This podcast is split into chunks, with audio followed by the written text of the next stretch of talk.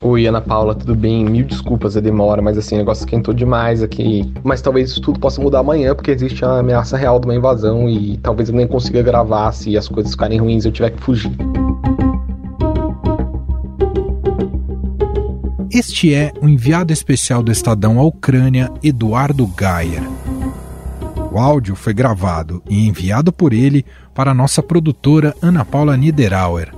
O objetivo era marcar uma entrevista nessa quinta-feira para que ele pudesse contar como estava o clima nas ruas de Kiev, capital do país. Essa conversa aconteceu e você vai ouvi-la daqui a pouco. Mas o áudio serve para mostrar a tensão durante toda a quarta-feira. E esse medo não era à toa. 11 horas da noite, horário de Brasília, o presidente da Rússia, Vladimir Putin, anuncia uma ação militar para proteger as regiões separatistas de Donetsk e Luhansk. Мною принято решение о проведении специальной военной операции. Ao mesmo tempo, na ONU, acontecia um encontro de emergência do Conselho de Segurança com a presença de Rússia e Ucrânia. Os diplomatas ucranianos começaram a acusar os russos de terem começado uma invasão ao país e relataram que bombas estavam sendo jogadas em várias cidades.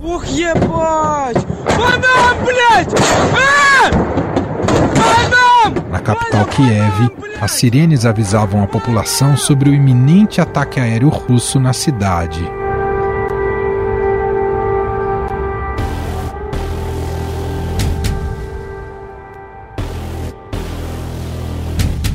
As notícias ainda eram desencontradas, mas a reação dos países ocidentais foi imediata. Estados Unidos e as potências europeias passaram a criticar a invasão. Com este pacote, pretendemos atingir setores estratégicos da economia russa ao bloquear o acesso a mercados e a tecnologias-chave. Vamos enfraquecer a base económica russa e a sua capacidade para se modernizar. Essa é Ursula von der Leyen, presidente da Comissão Europeia. Mas foi nessa quinta-feira que os discursos contra a Rússia subiram de tom.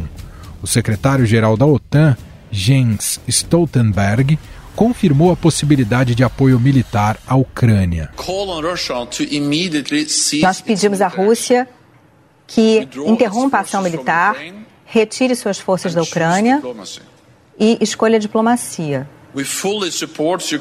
Nós apoiamos plenamente a soberania e a integridade inter territorial da Ucrânia e seu direito à autodefesa. O presidente americano Joe Biden disse que Vladimir Putin e a Rússia sofrerão as consequências. Putin é o agressor. Putin foi quem começou essa guerra. E agora ele e o seu país sofrerão as consequências. Hoje eu estou autorizando sanções fortes e novos limites sobre o que pode ser exportado para a Rússia. Isso imporá custos altos à Rússia ao longo do tempo, tanto imediatamente ao longo do tempo.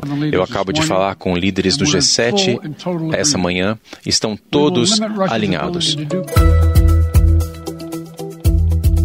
O presidente da Ucrânia, Vladimir Zelensky, anunciou que vai prover armas para quem quiser lutar contra os russos. Esteja pronto para proteger o seu estado em praças e cidades. O Conselho de Segurança da Ucrânia resolveu retirar qualquer tipo de sanção. Uh, então, os cidadãos podem usar armas para, para defender o território. No meio de todo esse conflito está a população ucraniana e os estrangeiros que vivem no país. Lembra do nosso repórter Eduardo Gayer? Assim que começaram os ataques, ele precisou ir a um bunker para se proteger. Já estamos descendo para o nosso bunker e dá uma olhada no tamanho, no comprimento dessa escada rolante. Realmente muito grande, é a segunda que eu estou pegando e assim, esse bunker é muito fundo, realmente, para oferecer proteção para eventuais bombardeios. Foi um bunker construído na época da Guerra Fria, ou seja, quando a Ucrânia era parte da União Soviética, da extinta União Soviética, para proteção da população das bombas nucleares dos Estados Unidos. Veja a ironia, hoje vamos nos proteger de eventuais bombas da Rússia. O vídeo completo sobre esse bunker você pode conferir no canal da TV Estadão no YouTube.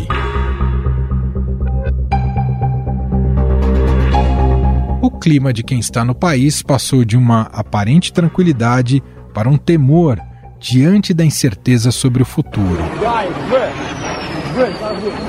Essa tensão é ainda maior do que no último atrito em 2014, quando a Rússia invadiu a Crimeia e anexou o território. Em boa parte do território ucraniano é possível ouvir o russo, que é a língua mais falada no país, e por isso existe uma simpatia pelo governo Putin.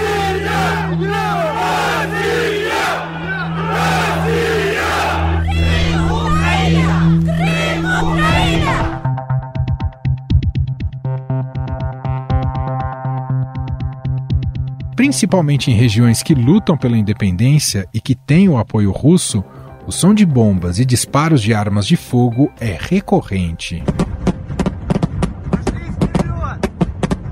A comunidade de brasileiros no país é pequena. De acordo com o embaixador do Brasil na Ucrânia, são cerca de 500 brasileiros vivendo lá. Nesta quinta-feira, um vídeo de jogadores de futebol brasileiros que jogam no país pedindo ajuda para deixar a Ucrânia viralizou nas redes sociais. Aqui estamos todos reunidos aqui, jogadores do Dinamo, do com as nossas famílias. E a gente está hospedado aqui no hotel devido a toda a situação. A gente está aqui por, pedindo ajuda de vocês para promover esse vídeo devido à falta de combustível que existe na cidade, fronteira fechada, espaço aéreo fechado, então a gente não tem como a gente sair. A gente pede muito apoio ao governo do Brasil que possa nos ajudar e espero que vocês possam nos ajudar a promover esse vídeo e alcançar o máximo de pessoas possível. Nós conversamos com o ex-jogador do Flamengo, Bill, que joga pelo Dnipro da Ucrânia há um ano e dois meses.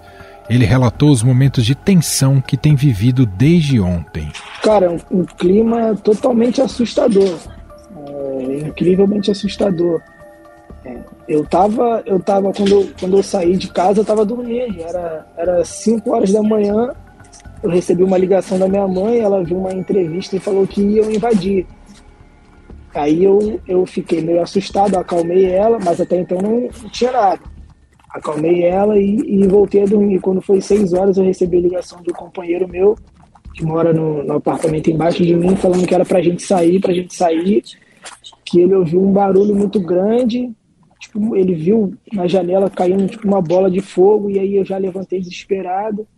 Só consegui. A minha sorte é que eu, eu voltei da pré-temporada agora tem um dia, né? Tava na Turquia. Aí voltei da pré-temporada agora e não desfiz a mala. Entendeu? Aí consegui só botar roupa, essa roupa que eu tô aqui desde manhã, peguei a mala e, e vim embora. E a nossa ideia é assim que amanhecer, a gente a gente pegar o carro, todo mundo aqui, graças a Deus, está com carro, tá? a gente pegar o carro e a, a direção à Polônia, entendeu? Que é, que é um, um país, um país teoricamente mais perto, né? Sim. a gente tentar cruzar o, a fronteira e sair do país. E tem outras também, porém é muito, porém as informações que a gente tem é que também é perto da Rússia, que tem tem bloqueio russo, então a gente não sabe se é verdade, se a gente está, assim, e a gente não vai pagar para ver, né? Claro. Então, assim, a mais, a mais segura, vamos dizer assim, é da Polônia. O desespero do jogador era visível, tanto que ele fez esse apelo no final da conversa. Desculpa, desculpa te interromper, mas eu quero aproveitar a oportunidade aqui também é, a visibilidade de vocês para que que vocês puderem fazer para nos ajudar, cara, também para divulgar. Pode contar alguém, com a gente. Para chegar, para chegar alguma autoridade, alguma, sei lá, as pessoas que puderem nos ajudar, eu não sei, cara. A gente só está aqui apelando, pedindo bastante por ajuda. Claro. Porque a gente está, sinceramente, desorientado. Por mais que tenha embaixada, por mais que tenha pessoas falando, mas a gente está desorientado, porque a gente não sabe de nada. Tudo é uma dúvida, tudo é uma incógnita.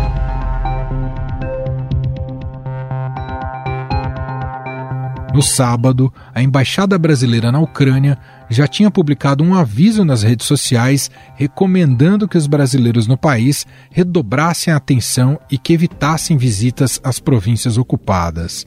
Mas a preocupação e o temor não são somente de lá para cá. O Brasil é a quarta nação com mais imigrantes e descendentes de ucranianos no mundo. São 600 mil pessoas, a grande maioria no Paraná.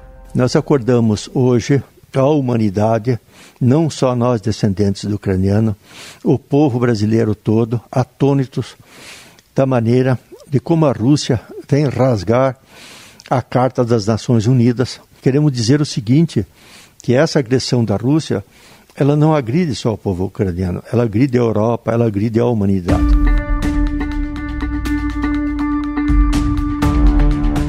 Este é Vitório Sorichuk, presidente da representação central ucraniano-brasileira. Muito diferente do presidente Jair Bolsonaro, que no encontro com o colega russo Vladimir Putin afirmou que o país se solidarizava com a Rússia. Somos solidários à Rússia.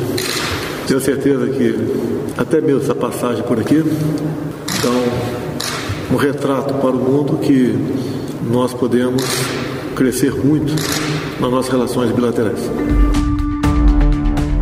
O discurso mudou. Além do Itamaraty condenar a invasão russa, o vice-presidente Hamilton Mourão disse que o Brasil não ficará neutro nessa questão. O Brasil não está neutro. O Brasil deixou muito claro que ele respeita a soberania da Ucrânia. Então o Brasil não concorda com uma invasão do território ucraniano. Isso é uma realidade.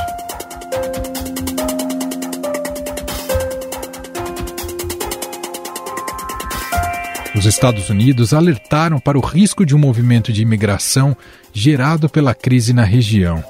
A invasão russa da Ucrânia pode gerar uma nova crise de refugiados com até 5 milhões de pessoas deslocadas. O embaixador ucraniano em Londres, Vadim Pristaiko, disse não saber como irá retirar a população do país. Enfim, nós estamos tentando entender o que pode ser feito agora e que tipo de sistemas militares e financeiros podem ser fornecidos agora.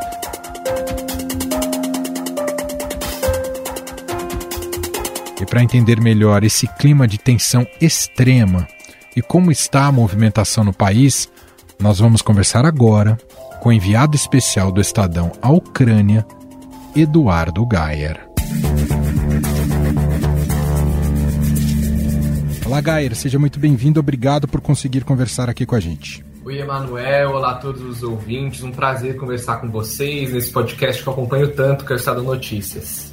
Bom, à meia-noite, né, na virada desta quarta para quinta-feira, acompanhamos as declarações de Vladimir Putin iniciando a guerra com a Ucrânia. Como é que foi esse estopim para você? O que, que aconteceu e como é que foi se dar conta que estava numa situação emergencial, Gaia? falar para você, Emanuel, que na véspera eu já comecei a sentir que o negócio iria esquentar. E te confesso que eu não consegui dormir nessa noite de quarta para quinta-feira, porque estava pressentindo, não era nem um, um pressentimento, né? Estava ficando cada vez mais claro que a guerra era iminente. Então fiquei acordado durante a madrugada com alguns cochilos e de repente veio o anúncio de que o presidente Vladimir Putin tinha decidido invadir a Ucrânia. Nesse momento, eu já comecei a tentar contatar a embaixada brasileira aqui em Kiev, na Ucrânia, para ver qual seria o procedimento. Você, só para a gente localizar para o nosso ouvinte, você está na região central de Kiev, hospedado num hotel, é isso, Gaia? Exatamente. Eu estou num hotel bem no, no centro de Kiev, na Praça da Independência, a praça mais importante aqui da cidade. Por que, que eu escolhi ficar nesse hotel nessa quinta-feira? Eu não estava hospedado aqui, eu vim para cá depois da invasão. Primeiro, porque é um hotel em que estão os jornalistas internacionais de grandes veículos que estão acostumados a cobrir guerra. E uma segunda razão é porque ele fica bem em frente a um bunker. Basta atravessar a rua que eu consigo entrar no bunker, enquanto no hotel anterior eu demorei ali em torno de cinco minutos de corrida para chegar é, no bunker mais próximo. Achei que era mais prudente, portanto, com o início da guerra, ficar em um hotel que fosse mais próximo de um bunker. Como é que foi, aliás, essa experiência? Que horário da ida de Kiev tocou a sirene? Quanto tempo você teve para reagir? E como é que é o bunker? Como é que você explica para a gente, Gayer? O primeiro susto que a gente tomou, na verdade, não foi nem com a, com a sirene de emergência, e foi com a bomba, porque houve uma explosão em Kiev, não, não foi próximo da cidade, mas nós conseguimos ouvir o barulho bem, bem, bem forte, bem alto, inclusive, é, dessa bomba estourando, e ficamos aguardando dentro do hotel qual seria a próxima orientação. E foi mais ou menos, Emanuel, ali entre 6 e 7 horas da manhã no horário local, talvez até um pouco mais cedo, era a transição da madrugada para amanhã, que soou o grande alarme na, na cidade de Kiev, que é o, o, alerta de bombardeio, de possibilidade de bombardeio da cidade. E foi então com esse alerta, e nós já tínhamos a orientação do governo de Kiev, nós fomos para o bunker mais próximo. Essa é a, é a orientação do governo local de segurança. Na verdade, quando soa esse alerta, você vai ou para um bunker ou para um abrigo na sua casa ou no seu prédio, porque muitos prédios aqui têm é, esses abrigos já construídos. Eu fui, então, portanto, no bunker, e aqui, Emanuel, em Kiev, a grande maioria das estações de metrô tem um bunker, funciona como um bunker. E foi esse caso. Eu fui até uma estação de metrô que era um bunker para me abrigar. E o grande, a grande curiosidade dessa questão é que esse, esses bunkers, essas estações de metrô, foram construídas na Guerra Fria, quando a Ucrânia era parte da União Soviética comandada por Moscou. Esses bunkers foram construções para proteger a população de um possível ataque nuclear dos Estados Unidos. E olha como é que são as coisas. Hoje, esses mesmos bunkers foram utilizados para se proteger dos russos, que foram quem construíram é, os bunkers lá durante a Guerra Fria na década de 60. É, basicamente é uma estação de metrô, Emanuel, não tem, não tem segredo, uma estação de metrô como outras que nós vemos em São Paulo, em Brasília, no Rio de Janeiro, mas muito, muito, muito fundas. Eu acho que eu fiquei em torno de uns dois minutos só na escada rolante, descendo, assim, uma única escada rolante, porque é realmente muito, muito fundo e tem toda a, a proteção, a construção de concreto, ela é feita de forma a, a suportar os bombardeios. E nós ficamos ali, como posso dizer, num canto, vamos dizer, é o, é o canto de uma estação de metrô. E lá eu cheguei a encontrar famílias é, mulheres com crianças de colo, idosos, tem até uma, uma, criança chorando, as famílias todas com malas de, de, roupas, malas com comida também, alguns mantimentos, porque quando você entra no bunker, você não sabe quando você vai sair. Essa que é a grande angústia de quem entra em um bunker. Mas depois de, de um certo tempo, que não, não houve nenhuma grande explosão e nem um outro alarme de emergência, nós deixamos o bunker e viemos, eu, eu falo nós, porque estamos aqui é, com outros jornalistas brasileiros também, nós deixamos o bunker e viemos até esse outro hotel que é bem em frente ao bunker e que estamos todos os jornalistas, portanto, aqui fazendo a cobertura.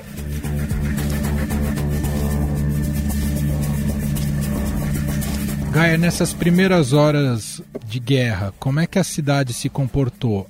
Há uma fuga das pessoas de, de Kiev? É, aqui acho que tem um pouco de tudo, Kiev, Emanuel, porque tem a questão da fuga realmente, por, é só você olhar as imagens, as estradas congestionadas, as estações de, de trem despencando gente, porque muita gente queria fugir da Ucrânia. Tem os ônibus, ou melhor, os trens para a Polônia ficaram lotados hoje, as estradas de gente indo para o interior, enfim, muita gente fugiu de Kiev hoje. Teve também a parcela da população que está aqui, escondida nos bunkers, em suas casas, enfim, e tem a parcela da população que quer fazer a resistência armada. Isso é uma realidade. Inclusive, o próprio governo ucraniano emitiu um decreto que foi aprovado pelo parlamento permitindo que a população se arme, porte de armas para fazer defesa pessoal no caso de uma invasão da Rússia que agora foi concretizada. Portanto, é, há uma grande expectativa do que pode acontecer aqui em Kiev com uma parte da população armada enfrentando um dos maiores exércitos do mundo, que é o exército russo. Pode ser uma situação bem delicada, Emanuel. Sem dúvida. E nesse sentido, qual que é o retrato da cidade que você conseguiu captar nas últimas horas? É, as pessoas conseguem circular ou só há tanques do, do exército ucraniano é, cuidando aí da, de Kiev? Olha, houve uma mudança abissal da, do clima na cidade desde o dia que eu cheguei, que foi na terça-feira, até hoje, quinta-feira. Que quando eu cheguei já existia a iminência de uma invasão russa, mas ainda cercada de muitas dúvidas. E eu via pessoas passeando, por exemplo, com o cachorro, 10 horas da noite, no frio de 4 graus no parque. Eu cheguei até a perguntar para uma senhora que estava com o cachorro nesse horário, nessa temperatura, e falei, a senhora não tem medo da guerra? E ela me disse, ah, eu tenho, tenho medo sim, mas a vida tem que continuar. Então, esse era o clima, Emanuel, em Kiev a vida tem que continuar. Acontece que com esse susto né, da, da chegada dos russos e num, numa escalada muito mais acelerada do que se esperava, não, não se pensava que a Rússia pudesse invadir, chegar a Kiev logo no primeiro dia, bombardear Kiev no primeiro dia. A expectativa era que ficasse ali na região da fronteira, que fica a 700 quilômetros de Kiev. É, então, com a, a chegada da, da, invasão russa, o que a gente viu foi desespero nas ruas, sim. Hoje eu fui a um supermercado para tentar estocar aqui algumas coisas é, no meu quarto, porque já há uma crise de abastecimento, e eu vi pessoas desesperadas pegando os mantimentos nas prateleiras, vi prateleiras vazias, pessoas andando com passo muito acelerado nas ruas.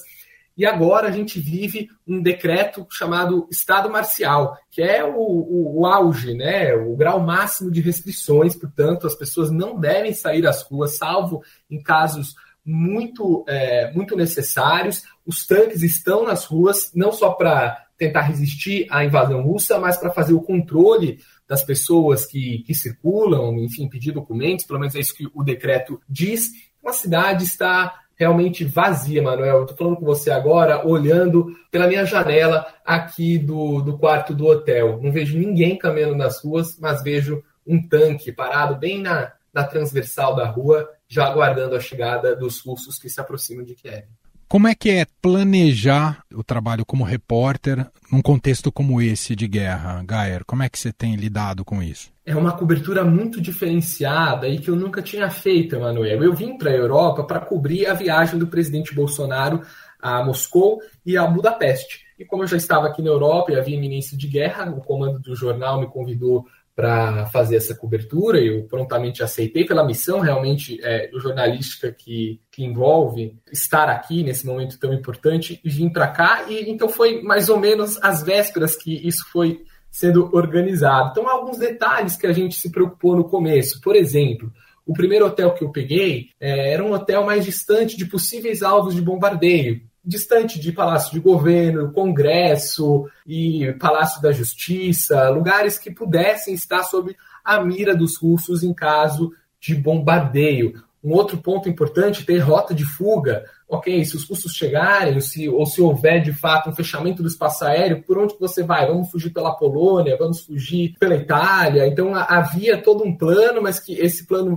acabou ficando um pouco mais dificultado porque a reação russa, ou melhor, a ofensiva russa foi muito acima do tom, muito além do que a gente estava esperando. Além de vir com todos os contatos dos embaixadores, da própria embaixada aqui no Brasil, avisar o Itamaraty que você está numa cobertura delicada como essa, e eu fiz até uma outra medida de segurança, Manuel, que eu deixei no bolso do meu sobretudo à mão, é, escrito em ucraniano. Sou jornalista brasileiro, deixei os telefones da embaixada, o telefone da minha chefinha em Brasília e também é, o telefone da, do Ministério das Relações Exteriores lá em Brasília. Enfim, uma, uma proteção que, que a gente teve que tomar para poder realizar essa cobertura, tentando minimizar os riscos. Né? Os riscos existem, mas os que podem ser minimizados, a gente minimiza.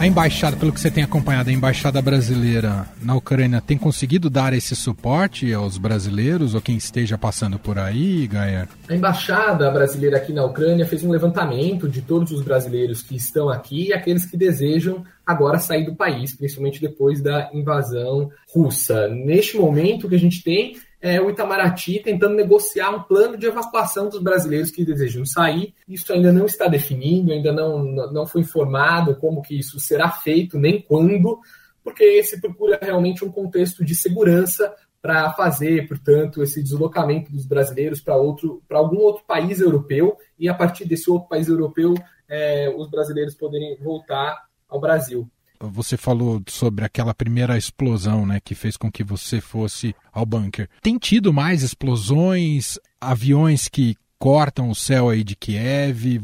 Há esse tipo de, de sonoridade, de paisagem sonora nos céus de Kiev? Manuel, houve a explosão de uma bomba é, que nós ouvimos, que foi numa região militar de Kiev. Tá? Todas as explosões até o momento aconteceram em regiões militares, não houve ataques a alvos civis até o momento. Então, é distante da cidade, é mais difícil de ouvir. Eu, pessoalmente, ouvi uma explosão. Houve mais, não consegui ouvir e nem ver, mas também estou em regiões, em locais muito fechados. O hotel ele tem os vidros bastante, assim, são hermeticamente fechados mesmo. Estive no, no bunker, enfim. Então há uma, toda uma, uma proteção acústica também que, que dificulta ouvir realmente essas bombas quando elas, claro, são, são lançadas em locais distantes, como é o caso aqui de Kiev. Agora, essa tarde nós pudemos ouvir caças, acredito que são caças, jatos, voando é, pelos céus da cidade. Foi até um momento um pouco, um pouco tenso, porque nós ouvimos, não sabíamos exatamente o que, que era e nem a origem desses aviões, se eram aviões ucranianos ou russos, porque o céu estava nublado, não dava para enxergar essas aeronaves, mas pelo barulho supersônico daquele tipo quase que ensurdecedor, eu posso te afirmar, né? aeronaves sobrevoaram hoje o céu de Kiev, apesar do fechamento do espaço aéreo. Muito bem, esse é Eduardo Gayer, enviado especial do Estadão a Kiev, está lá no coração de Kiev, acompanhando e relatando um pouco das primeiras horas dessa guerra iniciada pela Rússia e o drama que implica uma guerra dessa proporção num contexto e num momento como esse do planeta. Gayer, te agradeço, tem feito um trabalho excelente, obrigado por toda a cobertura e seguimos torcendo por você e te acompanhando daqui. Obrigado, viu, Gayer? Muito obrigado, Emanuel. É um prazer conversar com vocês e que venham tempos de paz precisamos.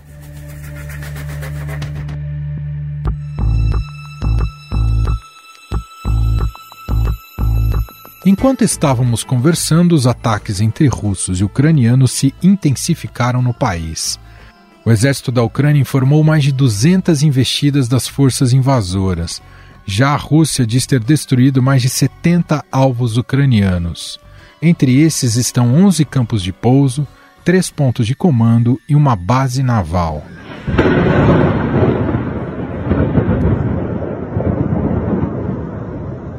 Segundo o New York Times, mais de 40 soldados ucranianos já morreram nos confrontos desta quinta-feira.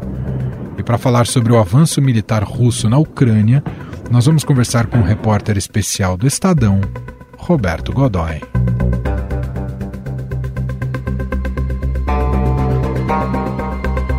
Olá, Godoy, seja bem-vindo mais uma vez. Olá, Emanuel, tudo bem? Queria te ouvir sobre os primeiros movimentos militares da Rússia desde que o Putin anunciou que, de fato, atacaria e invadiria a Ucrânia. Tem te surpreendido a velocidade e intensidade dos ataques e dos avanços, Godoy? Tem, tem sido uma surpresa sim. E o que eu posso dizer é o seguinte: se a gente pudesse fazer um balanço, é, já ainda que com restrições dá para ser feito, as primeiras 12 horas da ofensiva, as notícias são as piores possíveis. Deu tudo certo para a Rússia. Eles conseguiram atingir todos os objetivos, Uh, o número de perdas muito pequeno, essa história, é, tanto que eles nem estão se preocupando muito em entrar naquela história de desmentir, derrubou o avião, não, não derrubou e tal. É, não, eles estão admitindo, quer dizer, oito, oito aeronaves, entre as quais helicópteros, derrubados pela defesa aérea ucraniana, é muito pouco, considerando todo o tamanho do movimento. Outra coisa é que fizeram um movimento, o, movimento de, de tropa está sendo feito de uma maneira muito cuidadosa, não, é? não tem muita tropa envolvida, mas eles estão fazendo uma coisa que é o um novo modelo de guerra. Dizer, começa sempre à noite e sempre do ar, e sempre com mísseis de alta precisão. Foi exatamente, as duas, o primeiro míssil caiu às 12h37, exatamente em cima do, do prédio do Comando Conjunto das Forças Armadas da Ucrânia, né, em Kiev. E a partir daí não parou mais. Agora, são sempre ata esses ataques são precisos, têm atingido lugares certos. Quando não, em algum momento, como já aconteceu, eles fizeram um, fizeram um ataque utilizando foguetes. A diferença entre foguete e míssil é que o míssil é guiado. Você tem uma carga eletrônica dentro dele, uma espécie de central eletrônica que faz com que ele, você programe uma coordenada e o míssil vai até essa coordenada, ele procura, né? ele faz uma navegação, um míssil de cruzeiro. Ele faz uma navega navegação até o ponto em que você quer que ele chegue e ele chega lá. Né? O foguete não, o foguete ele vai numa determinada direção e aí ele tem um efeito de dispersão. Por isso é que são lançados muitos.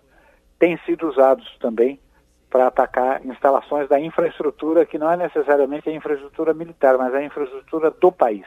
Centrais de energia, áreas de refino de, de combustível, uh, centrais de comunicações, entroncamentos rodo, rodo, rodo ferroviários, como aconteceu ali pertinho de, de Kiev.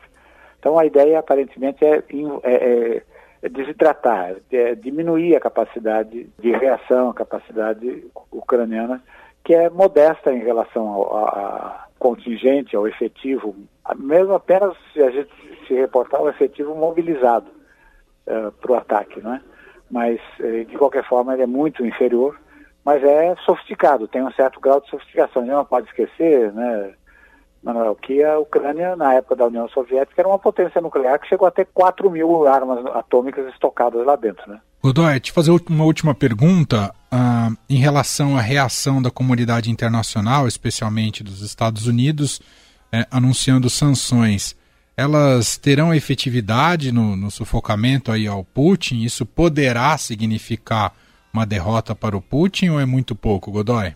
Eu acho que ainda é muito pouco. Ele, Putin é, é um sujeito extremamente eh, matreiro, por assim dizer, politicamente. Né? A gente está usando é uma raposa política de grande habilidade. A história dele é uma história hoje conhecida. É um ex-agente da KGB que virou dirigente da KGB. Depois, a, quando acabou a, a União Soviética, ele cuidou, integrou e liderou o grupo do qual que criou os dois novas, as duas novas agências de inteligência, a FSB, que é a agência, digamos, civil, por assim dizer, e a NKVD, e eu aqui portuguesei a, a pronúncia, né? Uhum. É, que é a, a, militar, é o braço militar. Depois disso, em 2000, ele virou, ele se candidatou e virou presidente. E ele está no poder desde 2000, veja, 22 anos no poder. Né? Criou uma legislação aprovada pelo, aprovada pelo Congresso, pelo Parlamento uh, russo, pelo qual ele pode ser candidato até 2036. Então, se nenhum dos atuais dirigentes do mundo, nenhum dos líderes mundiais estava no poder quando ele assumiu, nenhum deles, ou pouquíssimos deles, provavelmente estarão quando ele ainda estiver sendo disputando uma eleição em 2036. Então você percebe nitidamente que o sujeito tem capacidade de negociação aí. Então. Com certeza, e ele deixou isso claro hoje naquela reunião, na reunião que fez com empresários, ele tem, ele, ele cuidou, imaginava que viriam as, as sanções, e ele cuidou de estabelecer recursos para que as sanções não, não atinjam tão profunda, nem tão diretamente quanto pretende o Ocidente, a estrutura da economia de produção dentro da Rússia. Muito bem, esse é Roberto Godoy, repórter e colunista, repórter do Estadão, colunista aqui da Rádio Dourado. Um grande abraço. Obrigado. Estadão Notícias. Este foi o Estadão Notícias de hoje, sexta-feira, dia 25 de fevereiro de 2022. A apresentação foi minha, Emanuel Bonfim. Na produção, edição e roteiro, Gustavo Lopes, Jefferson Perleberg e Ana Paula Niederauer. A montagem é de Moacir Biasi. O nosso e-mail podcast@estadão.com. Um abraço para você, um ótimo fim de semana e até mais.